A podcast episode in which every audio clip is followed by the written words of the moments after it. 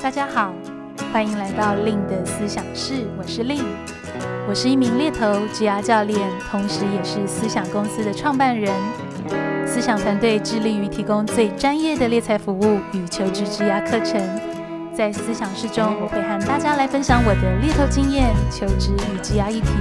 希望陪伴大家不只找一份工作，而是找一个人生的可能。Hello，大家好。欢迎大家来到令的思想室。今天这集呢，刚好是恰逢我们最近疫情比较紧张的一个时间哦，所以不晓得听友们目前你们的状况都还好吗？那不晓得大家是不是有的人已经开始远距工作了呢？那我想今天的思想是因应疫情的一个关系，我也想要和大家在线上来聊一聊如何有效率的进行远距工作这样子的一个主题。那像因为我自己是从事猎头嘛，那其实我会有一些诶关系比较近的 candidate，那他们刚好在这一两个礼拜啊，常常会私讯我说，诶令你还好吗？哦，我开始远距工作了，我已经在家工作。哦，我反而觉得好像不是那么习惯，可能有的人开始担心他没有一个在家办公的一个环境，或者呢，诶，有人开始在思考说，怎么反而我在家里工作，我的工时变得更长了，好像那个工作啊跟生活之间的界限变得非常模糊。所以我不晓得听友们，诶，那你是不是已经开始在家工作，或者是说，诶，你也正面临到像我刚刚提到我自己我的 candidate。他们有的一些状况，那如果是以我自己的部分来说啊，其实这一两个礼拜开始转换到一个居家办公、远距工作的一个状况下，我自己其实是还蛮意外的适应的。我想这个跟我自己本身的一个工作形态是有一个很大的相关。像是我自己从事猎头，其实有蛮长的一个时间是必须要外出，不管是拜访 candidate 啊，跟 candidate 做面试，或者是说呃去外出拜访我的客户一些。企业雇主的这样的一个部分，甚至是我有很多的一个客户，他们可能也不在台湾，比如说呃，在其他的欧美国家呀，或者是亚太区的一些其他地方。也就导致我自己的工作步调跟节奏，好像也还蛮习惯在这种远端，就是有点距离的方式下面去做进行。不管是实体见面，透过电话或者是视讯，甚至晚上的时候要跟不同时区的人呃进行 conference。那有时候就等于，不管我今天是在旅行，或者是说我今天刚好在家，可能就会随时需要去启动一个工作谈话的这种模式。那我确实也发现。在我刚踏入这个行业，也花了大概有一两年的一个时间去适应这样子的一个工作方式跟步调。那以我的经验来说啊，我自己会发现，其实远距工作它会有四个还蛮常见的一个挑战。那第一个是工作与生活的界限，它会是比较模糊的。就好比说，像我刚刚举例的情境，很有可能现在已经是晚上八点，已经大家都下班回到家，甚至有的已经在看连续剧了。可是可能会因为，诶，我的比如说工作，我的 candidate 突然有一些紧急状况需要跟我讨论。而我必须要跟他马上的进行一个电话的沟通，这个时候其实就是一个工作模式的一个启动，所以也就会变成是说，哎，好像我们呃理智上会觉得已经过了六点后啦，我们应该已经下班了，可是实际上很有可能是，哎，我在八九点的时候，就是任何紧急、重要、必要的时刻，我还是必须要去启动这个心理上的工作模式。那我想应该会有蛮多的听友们，如果你已经是切换到在家工作，你跟同事之间啊、老板之间、客户之间，可能很多就会开始用一些通讯软体做一些比较及时的沟通。那像我知道有蛮多人都是用 Line 嘛，那其实 Line 就会更是跟我们的一个私人的朋友圈去做一个重叠，所以也很有可能像我刚刚情境，你在晚上八点的时候正在跟朋友或家人在聊一些事情，诶。就突然看到了啊、同事他密你啊，或者是老板留了一些讯息，所以这个时候好像就会有那种哎，界限有点模糊，不太确定到底是要回吗，或者是要怎么样去应应，或者是如果我回了之后，我可不可以再切换到一个休息状态？那像这样的一个情况啊，其实就会是一个新的挑战。第二个挑战的话呢，我想会是自律性。跟专注力的一个要求。毕竟我们不在工作的实体的场域，我们见不到同事，我们见不到呃主管。虽然某方面可能有的人会觉得啊，好棒哦，好像我有自己的一个空间。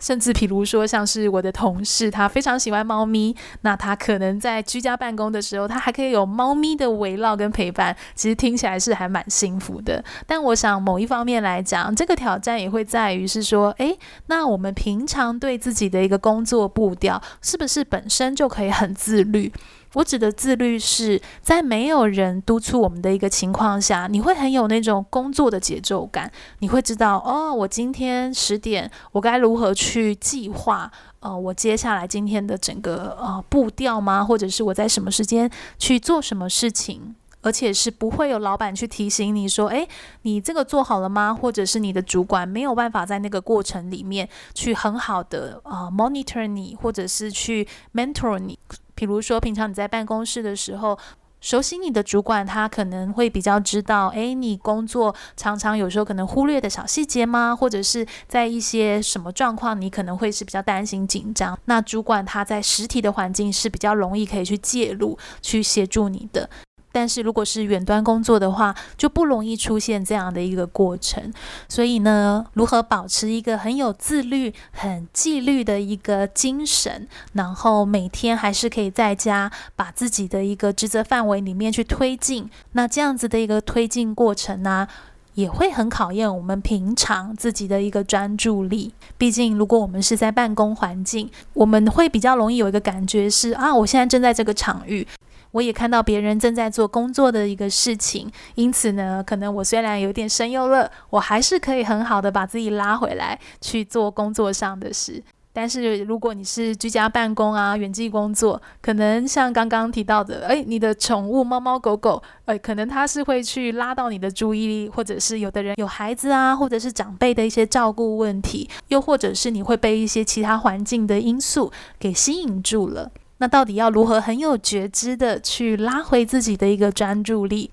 这就会伴随到自律性的这个挑战里面，我们必须要去学习，或者说去克服的一个习惯。再来第三个挑战呢、我想是会非常考验我们平常沟通跟表达的这个方式。像是以我自己的经验来说，像刚刚有跟听友们分享到，有很多我的客户他们是在海外，那有时候我们的一些合作进行也不一定是透过视讯，很有可能就是透过通讯软体，不管是电话啊，或者是像 WhatsApp 啊、Line 啊之类的。那在没有口头言语的这种呃交流的情况下，你要如何很精准的在一封信或者是一段讯息里面去找到关键字，非常精准的去表达，不管叫做你的结论、你的重点，甚至是对方希望的一个 action plan，就是他的行动计划，那这就会非常的去挑战我们平常的呃，你可以说言语组织的能力，或者是说思维逻辑的一个能力。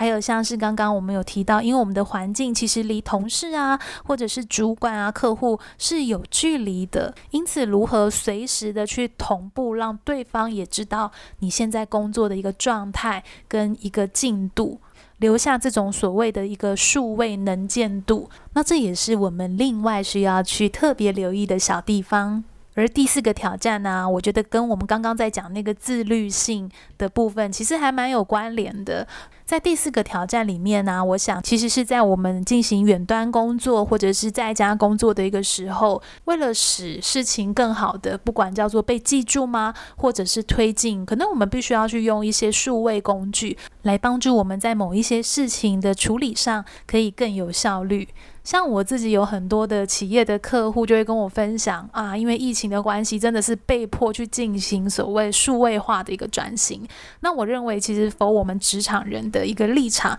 其实也是这样子的。哦，就有点像我们刚刚讲的，诶，那如果我们在彼此都见不到同事啊、主管啊、客户的情况下，我们要用什么样的一个数位工具，才可以让我们彼此的呃那个 align 的程度，就是彼此知道彼此状态的这个程度是更高的？又或者要如何去掌握？诶，那假设叫一个专案，现在 A 负责到什么地方啦，B 负责到什么地方啦，这样子的一个情况，甚至啊，除了数位工具的使用。在这段远距工作的时间，我想其实也是非常考验我们去自己寻求解答呃的一个能力。因为我们的身旁的环境，可能你的家人他并不太懂你现在领域发生的一个事情。那如果是一般你在实体的工作场域，可能你可以很快的去举手说：“诶，主管，可能这个部分我不太清楚，可不可以请你再多解释之类的？”或者是你可以很主动的去寻求同事的一个帮忙。但是如果是在非实体的一个环境，其实我们是不好去找到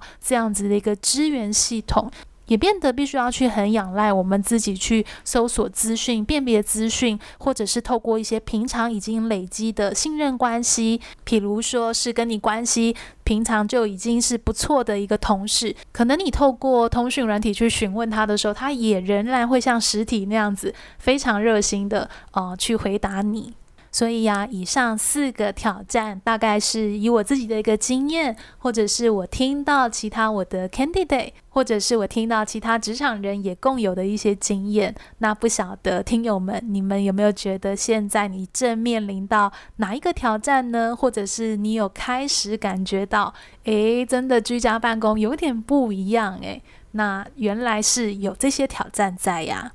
在聊了这么多共通的挑战呢，那。更重要的是，我们可以如何更好的去因应这个居家办公，或者你说远距工作这样的一个状况。那我想回归到我们今天这期的主题啊，我们是希望用一个比较有效率的方式去适应这样子的一个工作模式，或是进行这样的一个工作模式。那第一个部分可以让我们有效率的方法，我认为会是一个仪式感的创造。仪式感的创造，好像这一两个礼拜都还蛮能够在网络啊、Facebook 的涂鸦墙看到蛮多的文章在做分享。那以我在看仪式感这件事情啊，我觉得它比较像是我们一开始在提到的那个工作跟生活的界限。假设你睁开眼，可能已经少了平常那种书画时间、通勤时间，那种心理上的酝酿，其实就会很不一样。所以我其实会比较鼓励的是。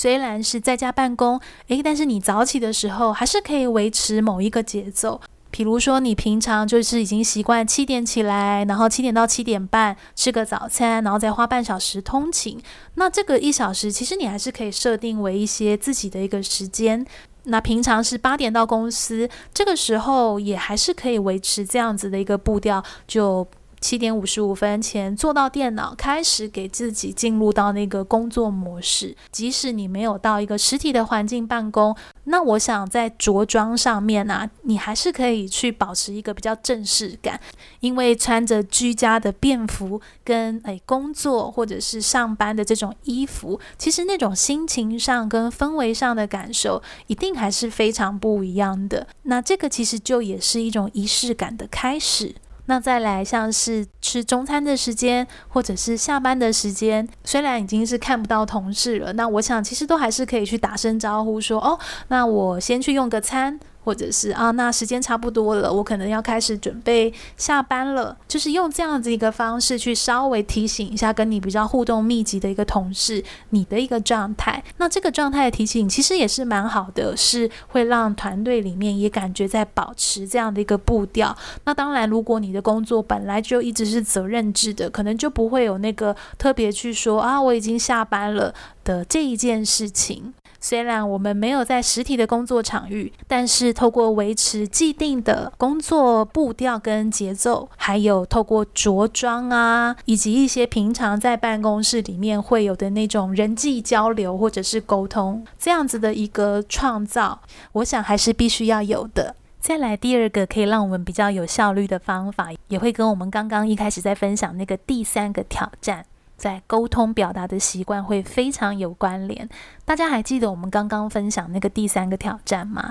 就是如果是在一个呃远端的一个距离下面，我们是没有办法看到别人现在的状态的。我指的现在的状态，可能像是他的脸部表情啊，他今天的心情如何啊，或者是那个商务场合的整体氛围跟呈现。因此呢，会少了许多这种当下的呃直接的言语对谈的过程，反而会更回到文字上的那种沟通，不管是透过 email。或者是透过 Line，或者是其他的一个通讯软体，这个大概会是占我们呃远端工作或居家工作里面，在这种沟通方式上的一个非常大的比例。因此啊，这样子的一个沟通啊，我们其实都要非常留意，它可能就会跟我们平常在用 Line 跟一些我们自己私生活、私领域的朋友聊天的方式是非常不一样的。我们所出去的一些文字讯息，必须是要更经过考虑过的，或者是先设想过的，因为这样子的一个文字讯息，它必须要是一个很精准的。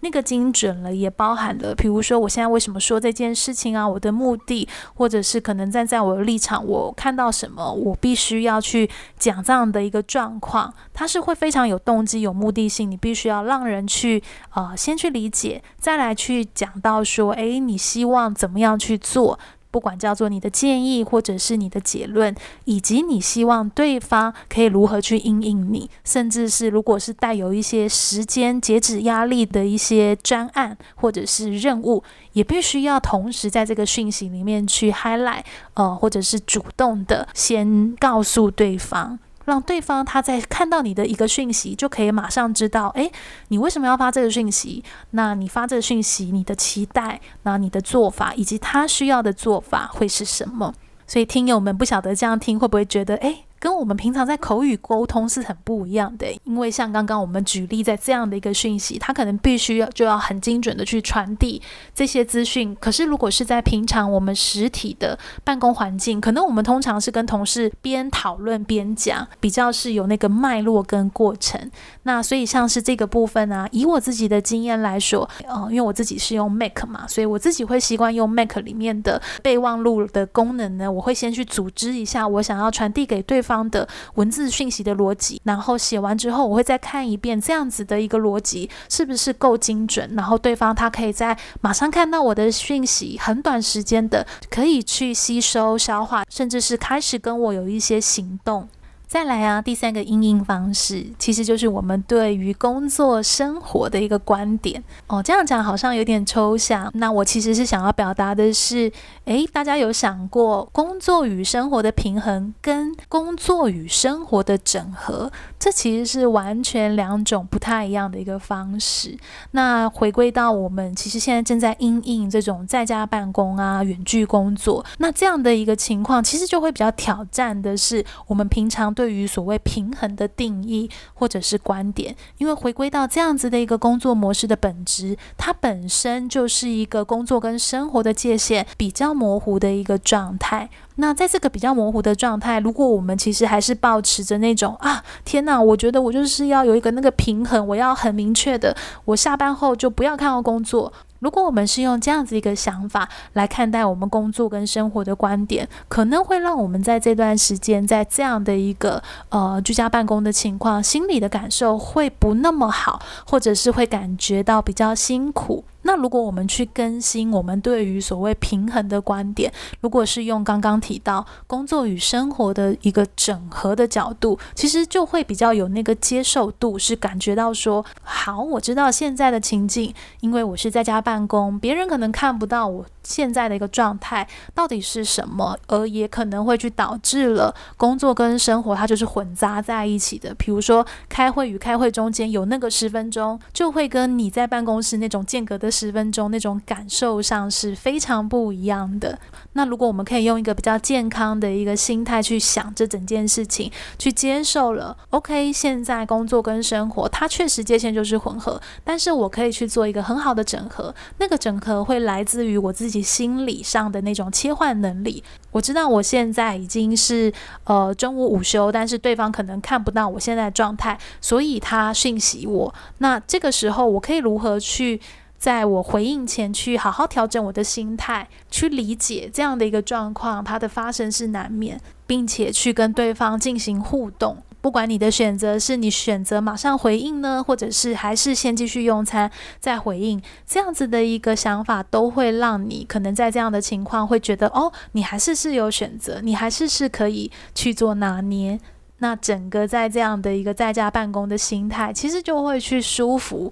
哦，非常多。那我为什么会想要去分享这个角度呢？就是平衡跟整合的角度，我认为也非常有趣哦。像我自己这几年，我自己在做猎头，那我有一些企业的雇主，可能他们的一个呃企业文化呀，或者他们的组织年纪，相较是比较新的，就是那种动能非常强的公司。然后他们在跟我分享啊、令我最近想要找一个人，我想要他的特质是，他可以很好的去整合他的工作跟生活。我们可能比较没有办法去接受工作跟生活平衡的那样的人，因为我们的呃新创的文化本身它就是非常快速也比较模糊的，所以不晓得听友们听到这段会不会觉得很有趣？就是哦，原来其实整合跟平衡它是完全不太一样的一个价值观。那我想，其实在呃爆发疫情的这一两年。以前大家比较多去倡导的，大概都会是那个平衡，就是那个界限，就啊，我六点后就是工作，完全不要来找我，